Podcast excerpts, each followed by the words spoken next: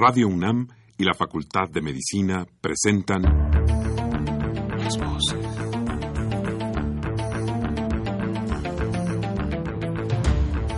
Voces. Las voces. Las voces. Voces. Las voces de la salud. Reflexión y análisis de las ciencias médicas. Acompáñenos.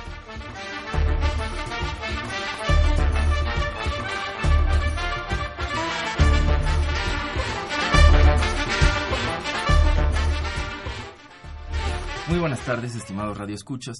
La Facultad de Medicina de la Universidad Nacional Autónoma de México y Radio UNAM tienen el agrado de invitarlos a que nos acompañen en su programa Las Voces de la Salud. Soy el doctor Andrés Aranda Cruzalta el día de hoy para hablar sobre el uso nocturno de dispositivos digitales y el sueño. nos acompaña el doctor Ulises Jiménez Correa. Como siempre, los queremos invitar a que se comuniquen con nosotros a través de los teléfonos 55 36 89 89 con dos líneas o bien al 01 800 505 26 88 Lada sin costo.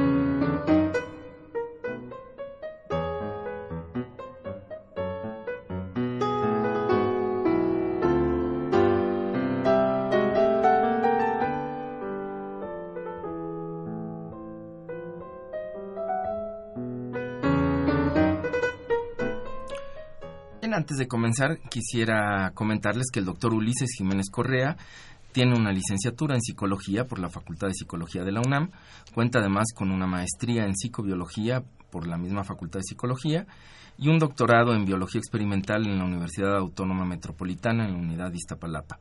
Actualmente es el responsable de la Clínica de Trastornos del Sueño de la Facultad de Medicina de la UNAM. Bienvenido, doctor Ulises Jiménez Correa. Muchas gracias por la invitación. Pues yo quisiera preguntarte para comenzar, ¿qué es el sueño y por qué necesitamos dormir? Si nos puedes explicar un poco las funciones del sueño y cuál es la necesidad que tenemos los seres humanos, además de otras especies, de, dormir. Bueno, gracias. La pregunta es muy importante por lo siguiente. Pasamos dormidos aproximadamente la tercera parte de nuestra vida. Entonces quiere decir que sirve para algo.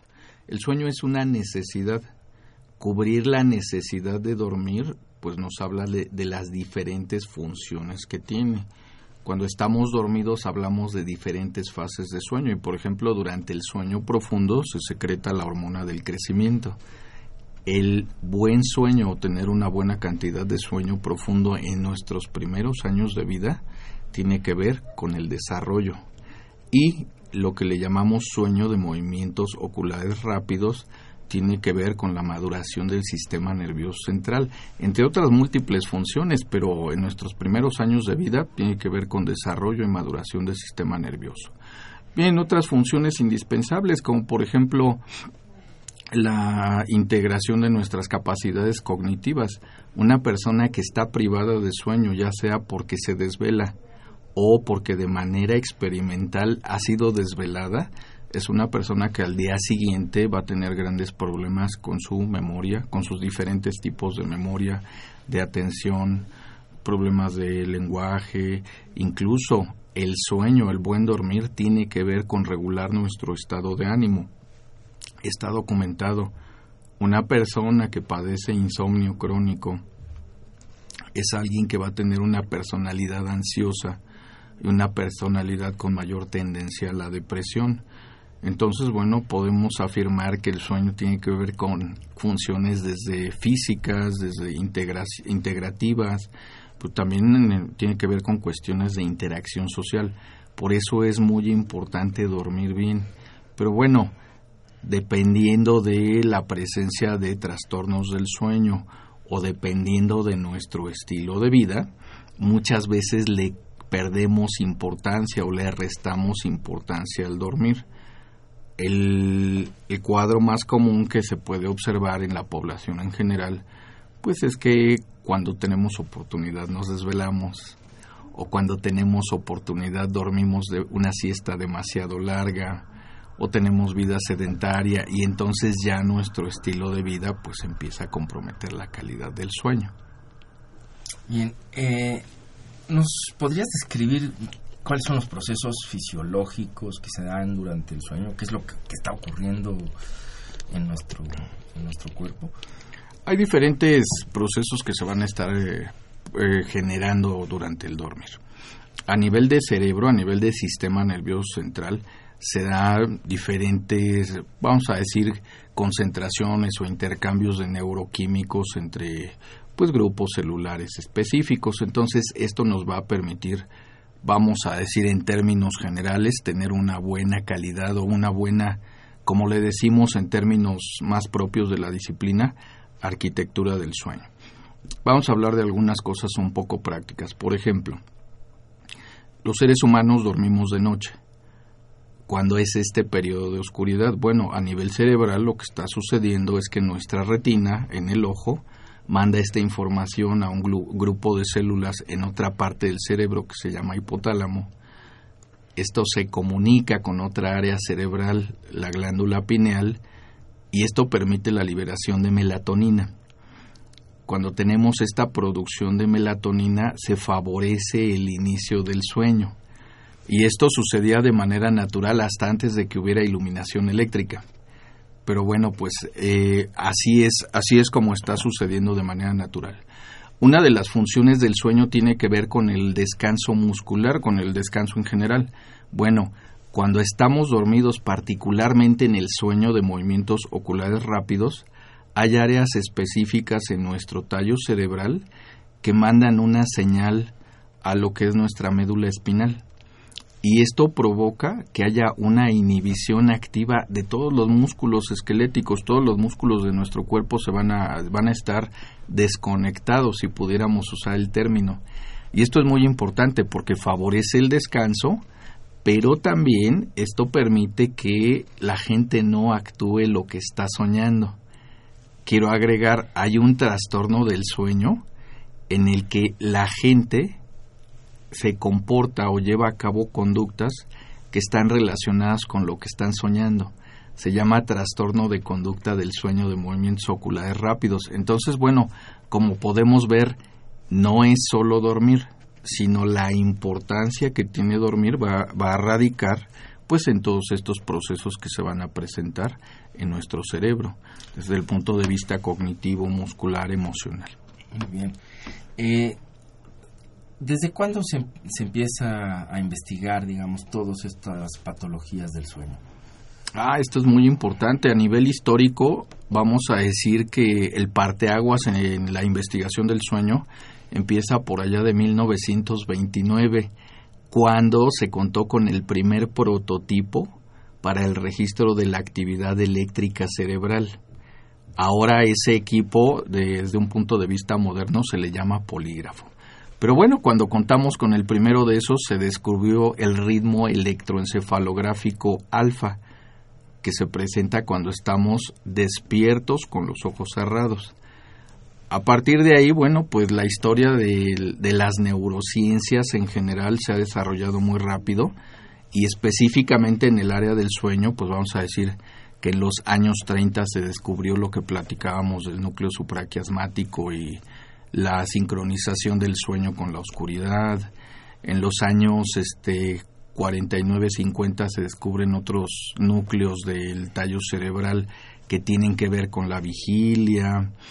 En los años 70 se descubrieron los neurotransmisores, que son las sustancias químicas que usan las neuronas para comunicarse. Y bueno, pues conforme la tecnología ha ido avanzando, ahora te puedo compartir que los estudios de imagen por ejemplo, la resonancia magnética funcional, la tomografía por emisión de positrones, nos han permitido estudiar pues diferentes patologías relacionadas con el sueño.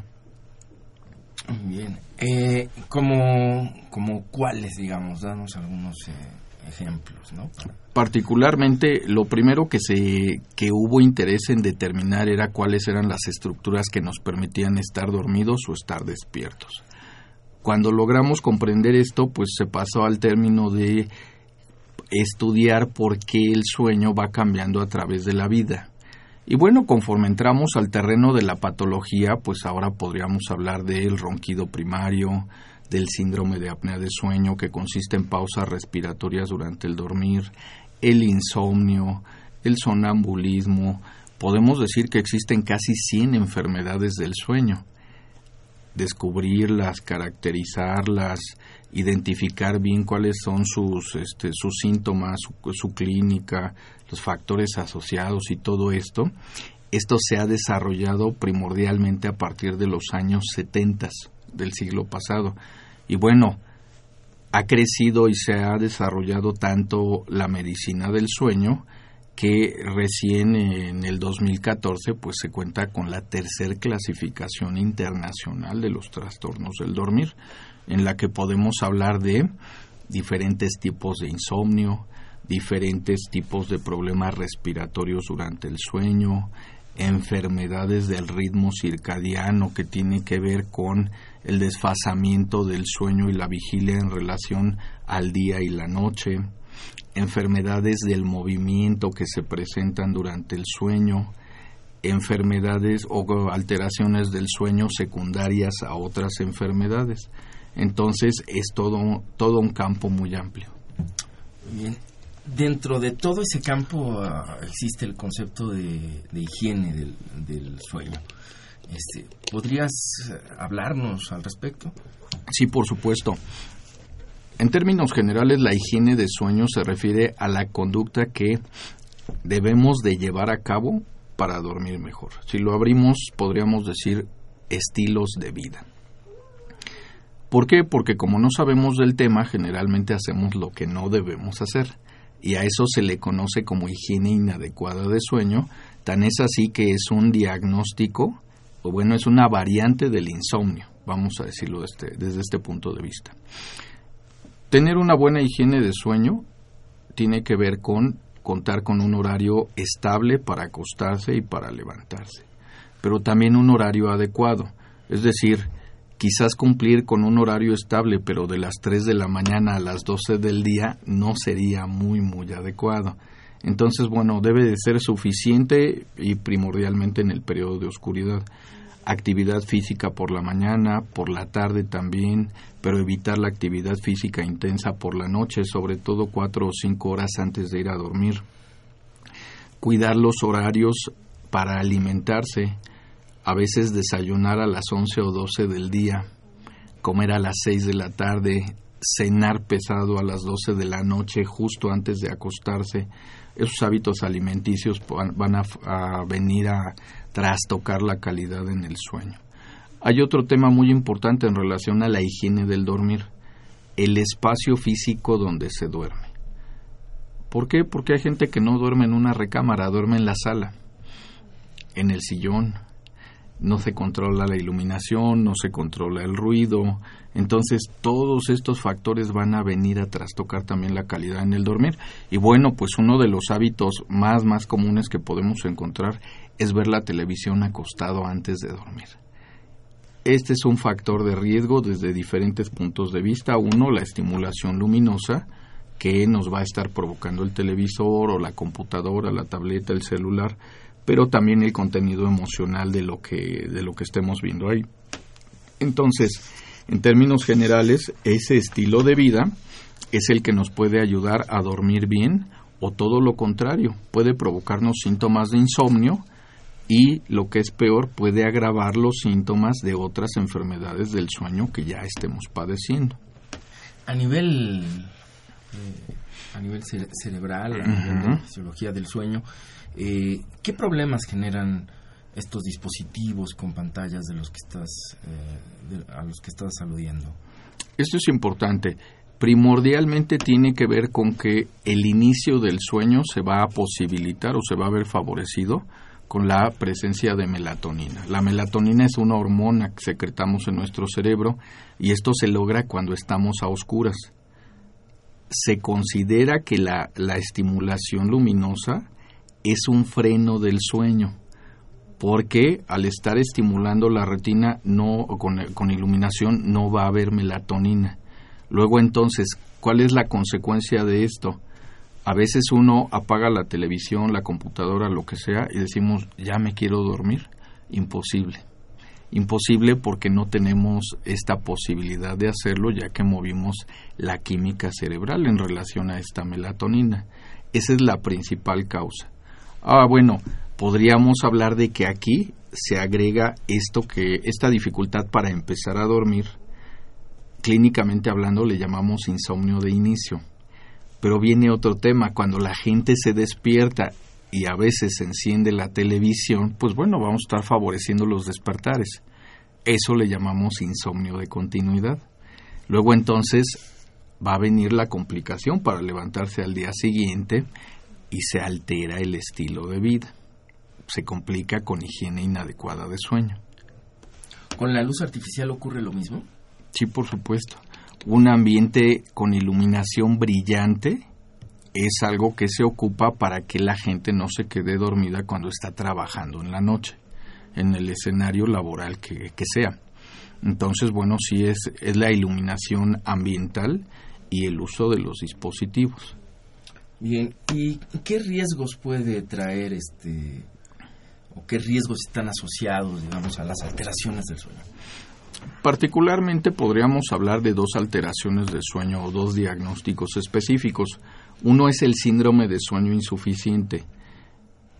De manera voluntaria estamos disminuyendo nuestro tiempo de sueño por ocupar estos dispositivos hasta altas horas de la noche, pero también por la necesidad de levantarse temprano. El resultado es que algunas noches entre semana a veces se está durmiendo cinco horas o menos. Al cabo de que van avanzando los días, pues bueno, se presenta un cansancio importante, la somnolencia, todos los problemas que estábamos platicando. Entonces ya la persona se vuelve improductiva. Incluso el mayor riesgo pues es de un accidente por quedarse dormido durante el día y eso está documentado. Hay gente que no alcanza a frenar y da un choque por alcance. ¿Por qué? Porque traían sueño. Hay gente que se queda dormida en los semáforos manejando. Desde eso hasta accidentes de mucho más, este, mayor consecuencia porque a altas velocidades se puede perder el camino en la ciudad o en la carretera. Entonces, bueno, esas son las consecuencias de la privación de sueño y el síndrome de sueño insuficiente, pues es algo muy común en las grandes ciudades porque además tenemos que restringir el tiempo de sueño por las horas que ocupamos para desplazarnos de la casa al trabajo o a la escuela y otra vez de regreso en la noche. El otro problema de sueño que tiene que ver con esto se llama síndrome de fase atrasada del sueño. Aquí estamos hablando de una persona que no tiene a qué levantarse temprano, quizás no hay empleo en la mañana o no hay empleo en la mañana, y aquí lo que sucede es que por la noche ocupan estas redes sociales, computadora, lo que sea, a la una, dos, tres, cuatro de la mañana se van durmiendo. El resultado es que se levantan a veces después del mediodía, a veces desayunan a las dos de la tarde. Entonces ya se invirtió el, el ciclo de sueño, ya están durmiendo por la mañana y aquí pues hay varias complicaciones. Uno, dormir durante el día, ya con la estimulación del sol, ya hay ruido, ya es otro ambiente, provoca que no tengamos un sueño de calidad. Pero también se atrasan otros ritmos, por ejemplo, la alimentación, ¿de acuerdo? Por ejemplo, los ritmos de temperatura, y entonces esto ya viene a complicar otras cosas, de manera que este paciente, pues bueno, se vuelve improductivo, tiene dificultad para echar a andar las cosas, en este caso por la tarde, y otra de las grandes dificultades es que si trata de dormir temprano no lo va a lograr ya se ha desfasado el ciclo de sueño. Muy bien. En, en casos en los que hay enfermedades asociadas, por ejemplo, o más bien en, los casos de enfermedades como depresión, obesidad, diabetes, enfermedades cardiovasculares, en general las crónico-degenerativas, eh, ¿qué tan importante llega a ser la asociación con los trastornos del sueño? Bueno, se puede documentar desde diferentes puntos de vista.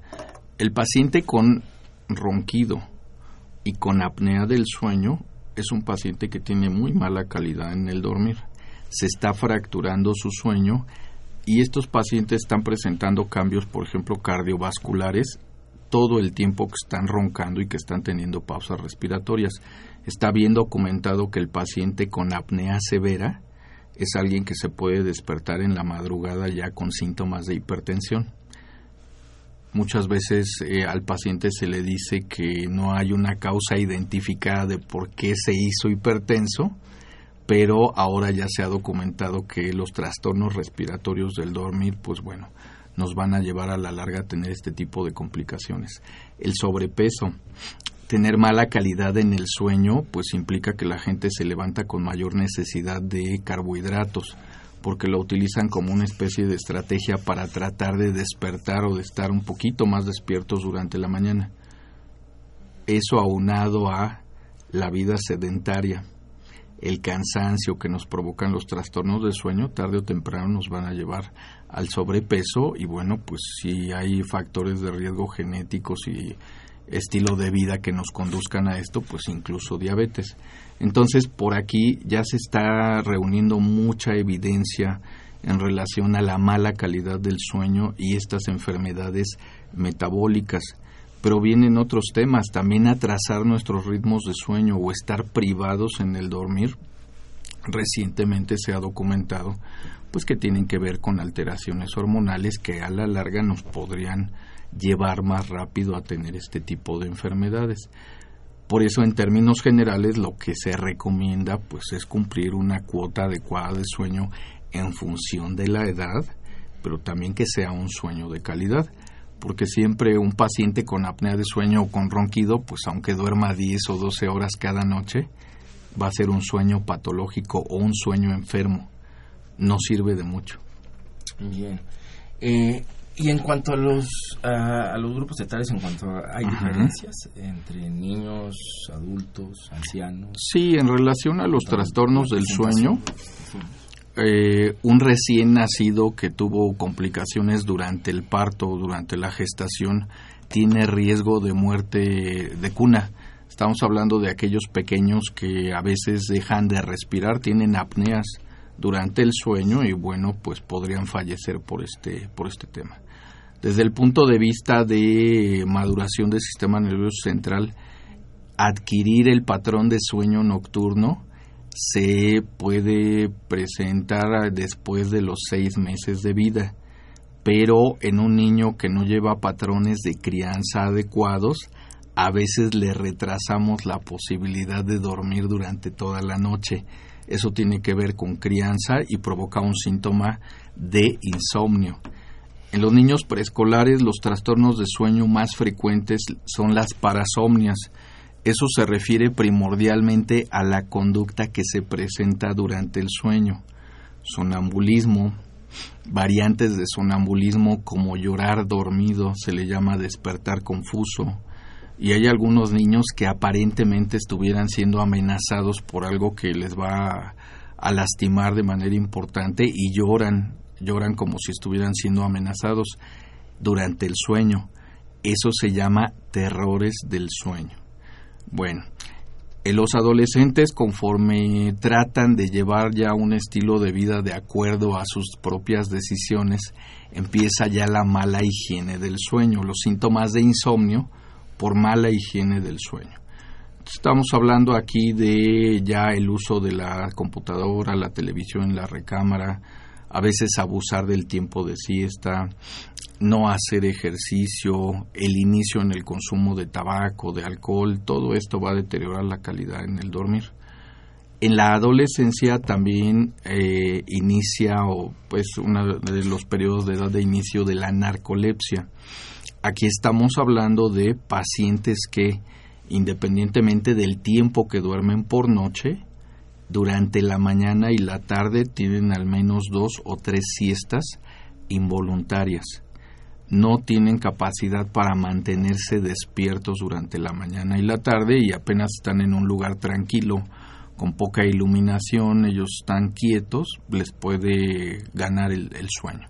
Entonces, bueno, adultos jóvenes en adelante, el insomnio por mala higiene de sueño, el insomnio por adicciones, el insomnio ya por temas de dinámica familiar, personal, laboral, eh, conforme se van agregando las comorbilidades al cabo de los años, pues bueno, también están los trastornos del sueño, síntomas de insomnio o de somnolencia diurna provocados por eh, que ya se agregó que eh, podríamos mencionar hipertensión, diabetes, algún problema gastrointestinal, algún problema de dolor crónico que por la propia naturaleza de las enfermedades dificultan la calidad del sueño, pero también a veces por los efectos secundarios de algunos medicamentos que deben de tomar para el control de este tipo de enfermedad. Entonces, pues podemos ver que el sueño es un tema importante porque a lo largo de la vida, por diferentes factores, se puede estar trastocando. Muy bien. Eh, ¿Cuándo ¿Cuándo es oportuno, digamos, eh, si uno decir, porque vamos, hay, pues, todo esto que estás que estás comentando, claro, eh, está asociado a que todos también hemos experimentado eventualmente, pues, una noche de insomnio y eso no es patológico.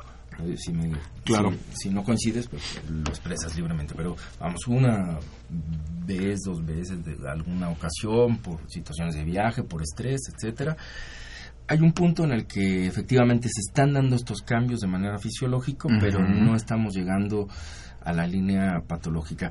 Cuando una persona, y lo digo de un radio escucha que nos, nos, que nos está escuchando, dice, eh, ¿cuándo debería de decir, creo que necesito ir a ver a un... Necesito ayuda. Ah, Por supuesto. Estoy de acuerdo contigo. Eh, está bien aplicado el término de que una golondrina no hace un verano.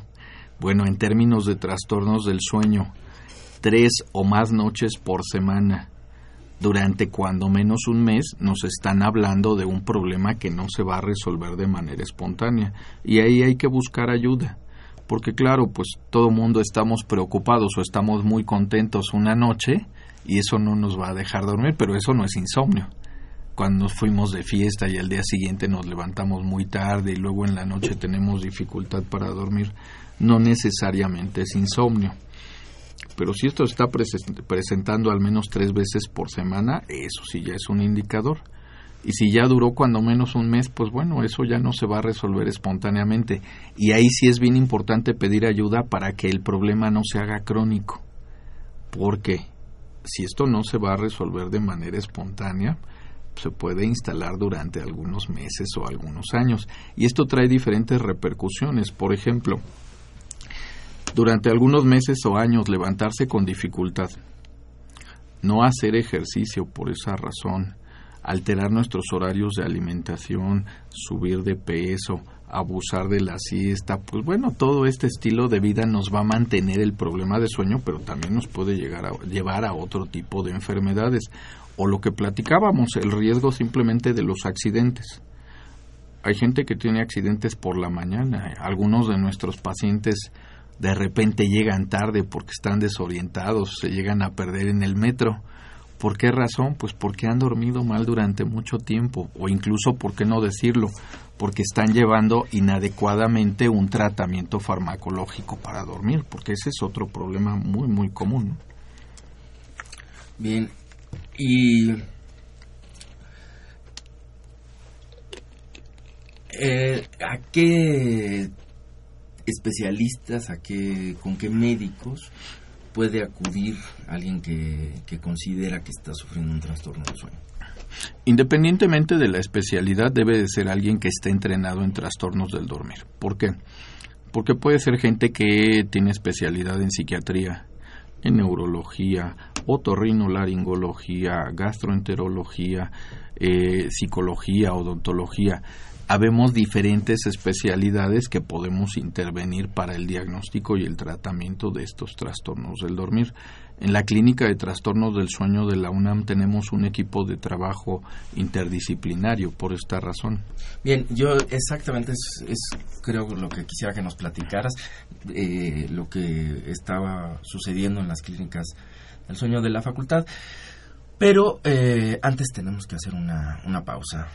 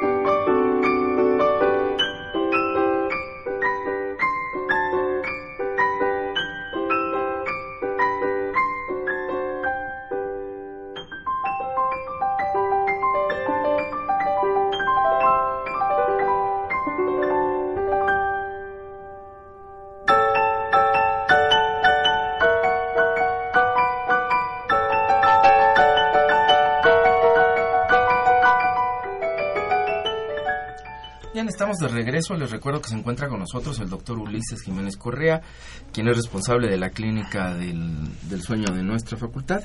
Antes de seguir conversando con él, quiero hacer un par de, invitaciones. Eh, un anuncio, la Feria del Libro de Ciencias de la Salud 2016 se llevará a cabo el 19, 20 y 21 de agosto en el Palacio de la Escuela de Medicina y la entrada será libre. El, también quisiera eh, extenderles una invitación al Seminario de Historia de la Medicina y Salud Pública en América Latina, el cual es realizado en el Departamento de Salud Pública y su siguiente sesión será el martes 21 de junio de 11 a 13 horas en la Facultad de Medicina, edificio B, sexto piso, con el tema Las imágenes en la divulgación sanitaria, 1920-1946. Bien, pues, eh, doctor Ulises Correa, tenemos también una pregunta, un par de preguntas de la, de la audiencia. Eh, José Rodríguez Manzano dice, para el ronquido, ¿cómo debe uno de dormir? ¿Con almohada alta o de lado? Y también pregunta, además, que hay eh, que entiende que hay que desconectar la televisión, pero ¿qué hace con el foco? o sea, que hay que apagar la televisión, pero que ¿qué hace con el foco encendido que queda ahí del stand Que sí le puede perjudicar. Claro. Eh, en términos de ronquido, está documentado que dormir boca arriba va a incrementar la frecuencia y el volumen del ronquido. Entonces, una de las estrategias que se pueden implementar es tratar de dormir de lado pero cuando uno ya está dormido ya no es consciente de qué posición ocupa para dormir, porque al menos cada media hora cambiamos de posición. Entonces, pues ese tratamiento solo nos sirve un ratito, si le pudiéramos llamar tratamiento. No, es importante acudir a que lo revise un otorrino laringólogo especialista en trastornos del sueño, porque hay que ver cuál es la causa de ese ronquido, hay que ver si no está complicando con apnea del sueño y bueno, pues es mejor brindar el tratamiento indicado dependiendo de lo que esté provocando esto. Siempre hay que considerar que el ronquido pues es resultado de una obstrucción parcial en la vía respiratoria, entonces hay que ver qué, qué está pasando ahí. En términos del foquito de la televisión, eh, la mejor recomendación que le puedo dar a la gente es que saquen la televisión de, de la recámara es importante porque tener la televisión en la, en la recámara nos da la posibilidad de ver ese televisor acostado antes de dormir y ese es un factor de riesgo de insomnio. Entonces mejor para evitar ese riesgo de insomnio, lo mejor es sacar el televisor o quizás cubrir el foquito si es que tenemos una instalación ahí de cables que no nos permite sacarlo. Pero sí vale la pena controlar esos factores. Muy bien. Eh, ¿Cuántas clínicas del sueño tiene la, la, facultad, la Facultad de Medicina? Actualmente contamos con dos. Una está dentro del Hospital General de México desde hace casi 17 años y tenemos una en la ciudad universitaria. Recién abrimos en octubre del año pasado. Entonces, bueno, ¿qué, cómo trabaja una clínica de trastornos del sueño de la UNAM. Tenemos un equipo de trabajo multi e interdisciplinario. Contamos con médicos especialistas, como mencionábamos hace un momento, desde la neurología para pacientes pediátricos, adultos también, desde la otorrinolaringología para pacientes pediátricos, adultos, psicología también, odontología, medicina interna, geriatría, psiquiatría. Con esta gama de especialistas podemos recibir al paciente que tenga cualquier trastorno del dormir y diagnosticar y dar tratamiento indicado. No solo desde la especialidad, es desde la especialidad, pero también con el conocimiento de la medicina del sueño. Eso es muy importante. Y bueno, una cosa es la atención en consulta, pero también se ofrece lo que es el servicio de diagnóstico con el estudio polisomnográfico o llamado estudio de sueño. ¿En qué consiste esto? Aunque no todos los pacientes lo necesitan para el diagnóstico, pero algunos de estos pacientes sí tienen que ir a dormir una noche a la clínica de sueño, llevarse la ropa que usan para dormir, en general hacer un día normal pero en lugar de dormir en casa van a ir a dormir a la clínica de sueño, donde se les van a colocar diferentes sensores en diferentes áreas del cuerpo y eso nos va a permitir ver cómo está funcionando su cerebro, eso se refiere a un electroencefalograma, pero también se colocan sensores para ver la actividad muscular, los movimientos de los ojos, la frecuencia cardíaca, la respiración, tanto el flujo aéreo por nariz y boca como el movimiento del tórax durante la, la, respiración, actividad muscular en las piernas. Y en términos generales, todo esto nos permite tener un diagnóstico preciso tanto de enfermedades neurológicas que se presentan durante el sueño, enfermedades respiratorias, musculares que se pudieran presentar únicamente durante el dormir. ¿Por qué recalco esto? Porque cuando estamos dormidos no nos damos cuenta de lo que está pasando. Mucha gente niega su propio ronquido, yo no ronco, ¿no? Pero después del estudio de sueño nos damos cuenta de que a veces cada vez que inspiran pues hay un ronquido, ¿no? Hay quien llega a roncar más de mil veces por noche. Entonces, como no somos conscientes de lo que está pasando mientras estamos dormidos, eso nos mete en problemas cuando vivimos solos, por ejemplo, o cuando dormimos solos en una recámara. Entonces, a veces la gente pasa años sin diagnóstico. Por eso es importante, si me acuesto no puedo dormir, si estoy despertando varias veces durante la noche, o quizás solo es un despertar, pero a la una o dos de la mañana ya no puedo dormir, si hay ronquido, si hay pausas respiratorias, si la gente se despierta frecuentemente para orinar en la noche, si a uno lo despierta el dolor de cabeza, zumbido en los oídos, palpitaciones, algún dolor, o si nos estamos quedando dormidos durante el día de manera involuntaria, o el cansancio es diario, es crónico, es en la mañana, es en la tarde, pues algo está pasando con nuestro sueño. Hay que ir a una clínica de sueño para encontrar un diagnóstico y tratamiento. Muy bien. Eh, ¿Qué tipos de estudios se pueden ofrecer eh, a las diferentes enfermedades que, que se manifiestan como trastornos del sueño? Bueno, el, el, primer, el, primer, el principal estudio se llama polisomnografía y esto incluye llegar aproximadamente a las 8 o 9 de la noche, iniciar el estudio alrededor de las 10, 11 de la noche y termina el día siguiente. Esa es una variante y bueno, nos permite el diagnóstico, como mencionaba, de problemas neurológicos durante el sueño, respiratorios, musculares principalmente. Si tenemos un paciente que además de dormir, independientemente del tiempo que duerma durante la noche, durante el día se está quedando dormido, entonces a él se le lleva a cabo un estudio complementario que se llama prueba de latencias múltiples del sueño. Es una serie de repeticiones del estudio nocturno, pero duran, cada una de ellas dura media hora y se llevan a cabo durante el día cada dos horas. Entonces con esto Vemos cómo está durmiendo durante la noche, pero también vemos qué necesidad de sueño tiene durante el día. El paciente que tiene problema para respirar, enfermedades respiratorias durante el sueño, muchas veces necesita un equipo que se llama CEPAP, que es un aparato que le envía un suministro de aire durante toda la noche. Entonces, bueno, hay pacientes que con esto ven solucionado su problema respiratorio y bueno, es el mejor tratamiento. Determinar la presión que debe de llevar el aire para resolver el problema respiratorio de los pacientes se llama titulación de equipo CEPAP. Ese es otro de los estudios que hacemos además de otros estudios de diagnóstico como electroencefalografía diurna, mapeo cerebral, que pueden complementar el diagnóstico de los problemas neurológicos. Entonces, en general, esa es la gama de estudios que hacemos. Muy bien. Eh,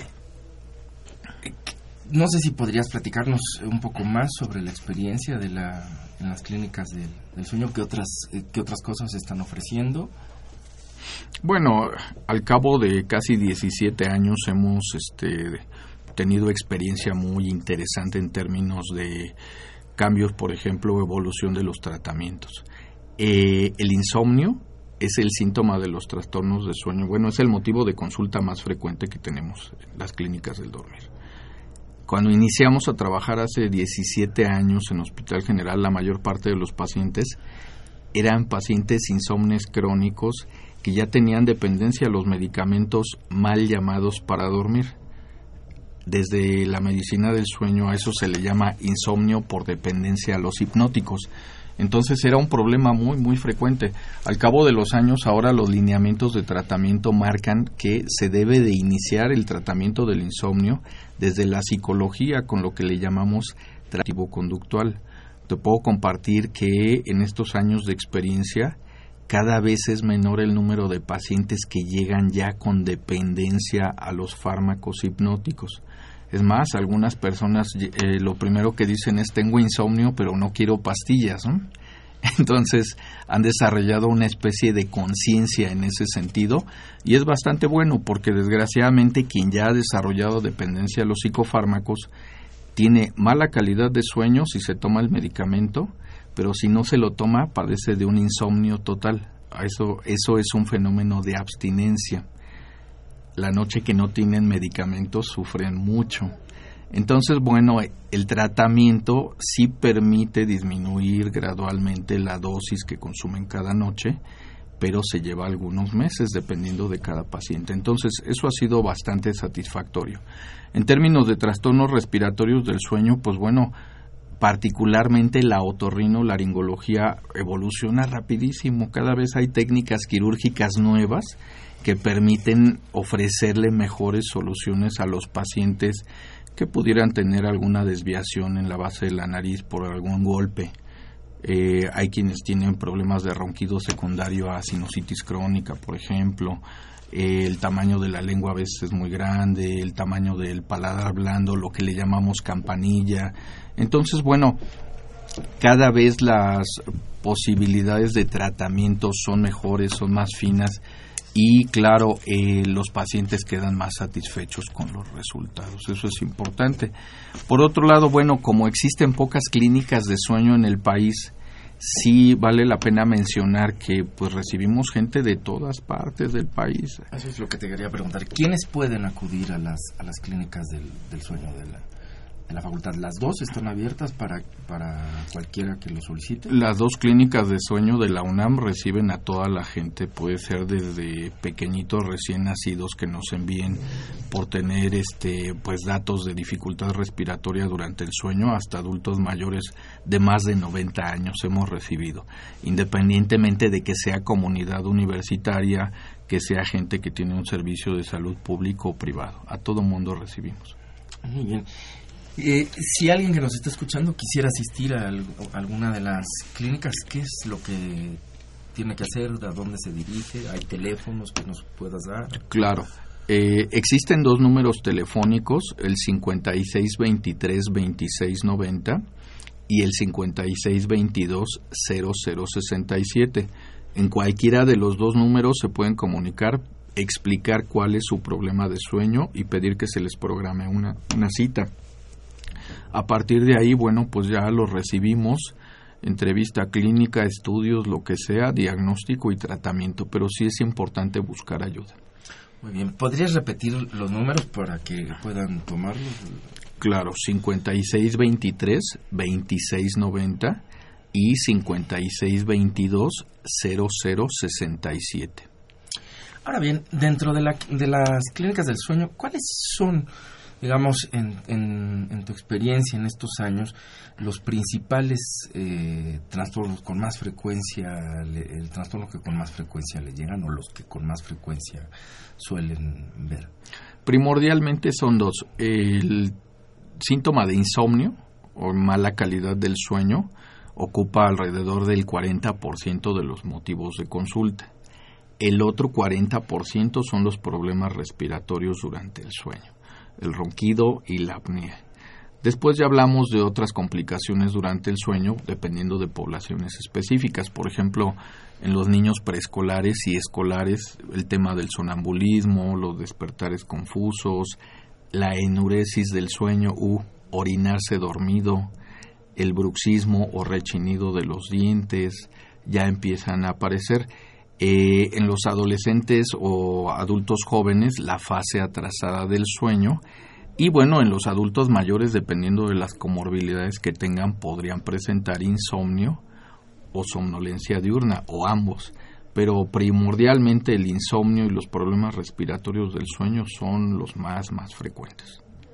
Bien, eh, ¿en qué consiste cada uno de estos? Claro. en los últimos eh, minutos que nos quedan de programa, no sé si podríamos hablar de esto. Esto es muy importante. Esto es muy importante. Qué bueno que me, das oportunidad. Uno, roncar no es normal. Es, es, el primer tema, el primer mito que deberíamos de, de destruir. Puede ser, hay al menos una obstrucción en la vía aérea superior y bueno, pues hay que identificar esa causa. Eh, muchas veces cuando la gente está dormida y está roncando, los demás dicen no le hagan ruido porque está durmiendo profundamente, pero no es así. El ruido que generamos al roncar al propio paciente lo está estimulando de manera interna y de manera externa. Llega un momento en que el paciente despierta por su propio ronquido.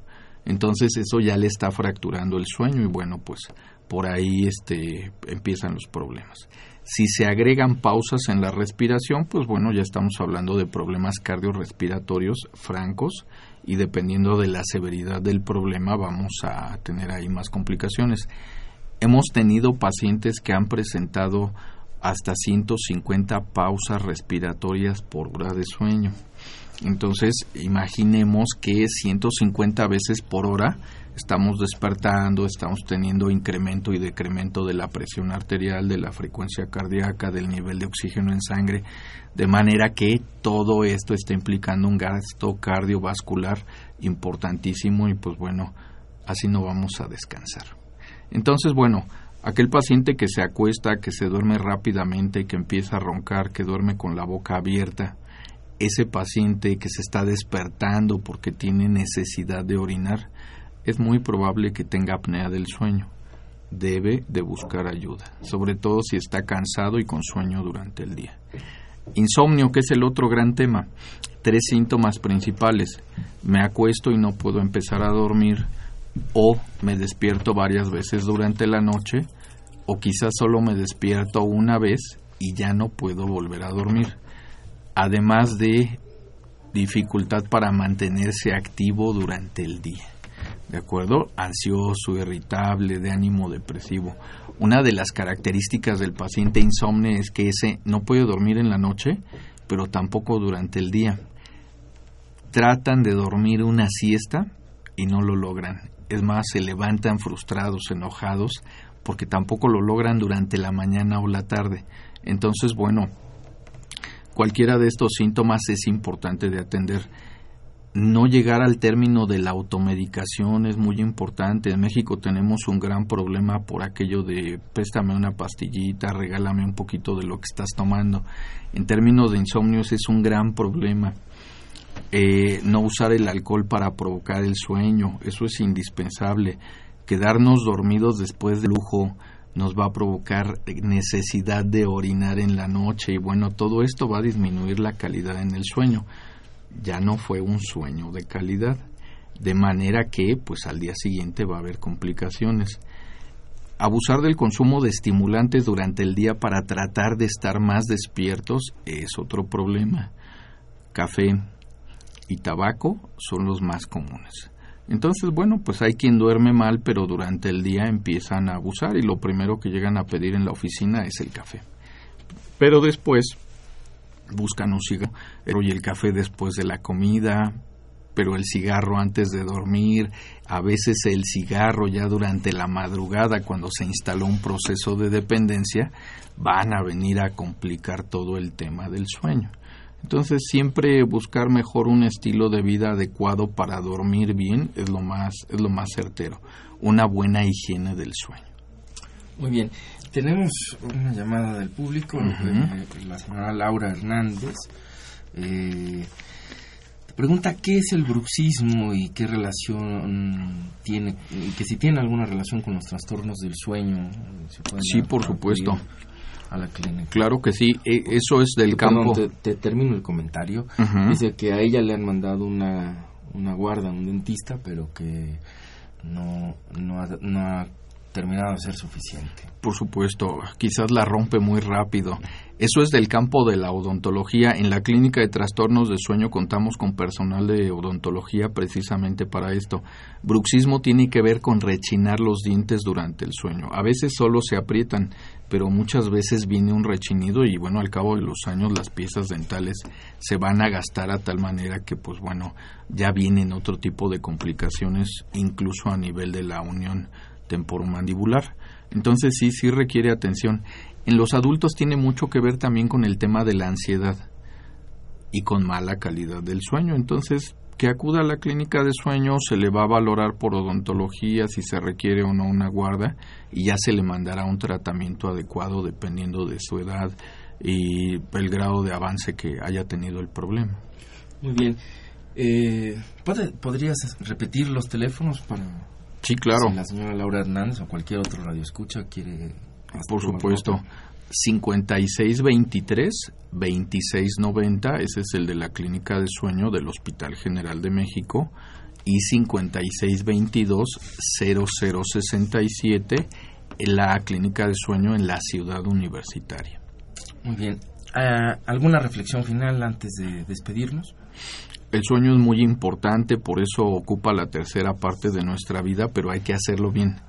Es una necesidad igual que comer. No se trata de llenarnos el estómago para quitarnos el hambre, se trata de nutrirnos.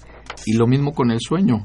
Dormir adecuadamente implica tener un adecuado espacio para hacerlo, una cama en buenas condiciones, una recámara higiénica, sin polvo, sin humedad, no utilizar alcohol para empezar a dormir, no cigarro, no exceso de café durante la mañana o la tarde para estar despiertos.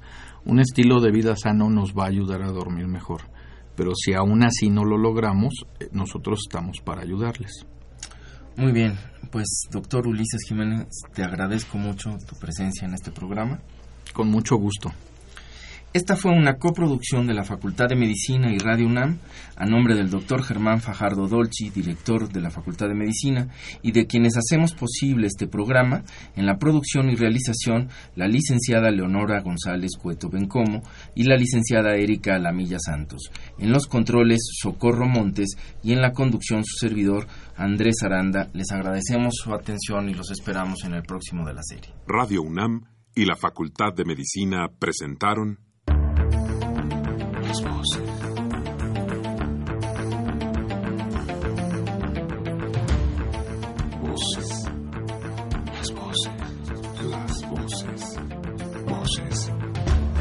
Las voces de la salud. Reflexión y análisis de las ciencias médicas.